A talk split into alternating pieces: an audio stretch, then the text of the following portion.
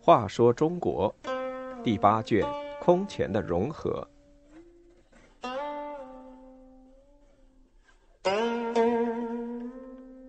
六十四，竹中守令。荆州刺史沈攸之有竹中守令和一角手书，起兵讨伐叛臣萧道成。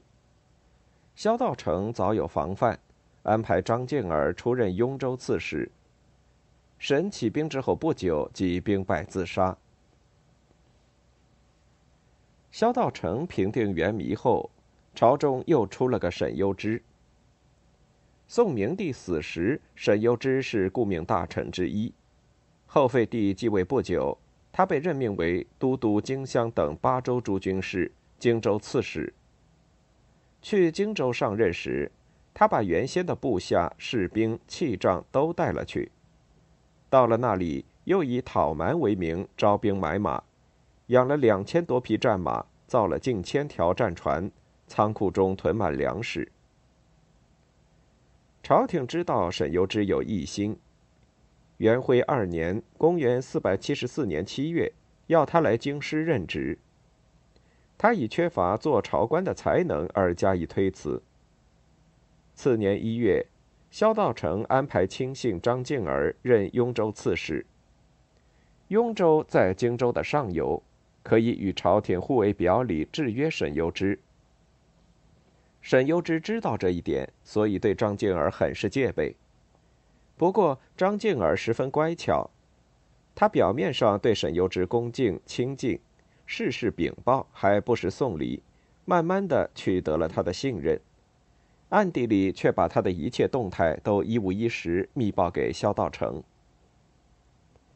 后废帝被杀之后，沈攸之的辽左劝他起兵。沈攸之因长子完颜在建康，没敢轻举妄动。不久，萧道成派完颜拿了杀死后废帝的刀具给沈攸之观看。沈攸之对此虽是不满，但见袁颜回来也很高兴，于是，一方面假惺惺地向朝廷庆贺，一方面加紧筹划起兵之事。张敬儿与沈攸之的司马刘壤兵关系很好，他悄悄向刘壤兵打听沈攸之起兵之事。刘壤兵没有回话，却寄给他一个马凳子，意思就是即将上马。张敬儿心领神会，也在暗中做好了准备。据说沈攸之有一封信藏在背信衣角里，说是明帝手书。秘密嘱咐他保卫社稷，消灭叛臣。沈攸之的妾崔氏知道他有起兵之意，说：“官人已老，何以不为全家百口人安危着想？”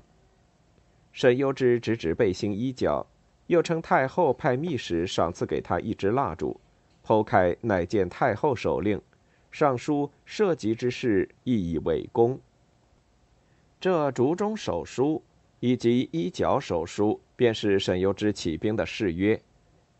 究竟是真是假，人们无从知晓。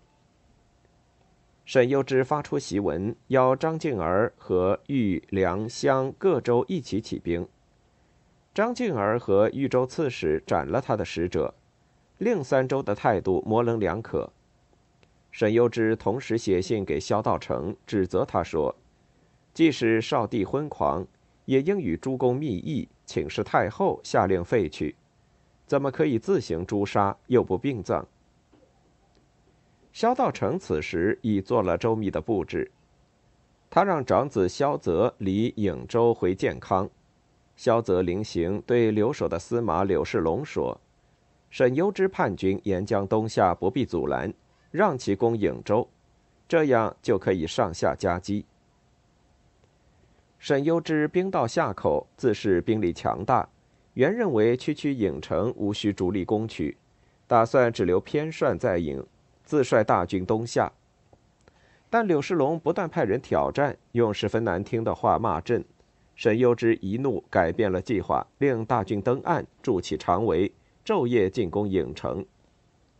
柳世龙则坚守城池，两军相持不下。一连三十多天攻不下郢城，司马刘壤兵把降书射进城去，请求投降。柳世龙表示接纳，刘壤兵便烧营而去。军中士兵一见火起，争相抛弃盔甲，纷纷逃亡，一时大乱。沈攸之大怒，把刘让兵的家人全都杀死。过后，集中两万人马向江陵进发，准备退回老巢。但是在襄阳的张敬儿早已趁他东下时袭击了江陵，杀死他的两个儿子和四个孙子。沈攸之到达离江陵百余里时，听说城已被张敬儿占据，士卒重新四散逃走。沈攸之无处可去，与儿子沈文和走到华容，在栗树林中上吊自杀。张敬儿杀死沈攸之的亲党，把这些人的数十万家财据为己有。沈攸之作乱之初，萧道成曾问江淹。天下纷乱如此，你看形势如何？江淹说：“早先项羽、袁绍都比刘邦、曹操强大，而最终都失败了。这就是所谓的‘在德不在鼎’。公有何可以怀疑的呢？事实正如江淹预料的那样。”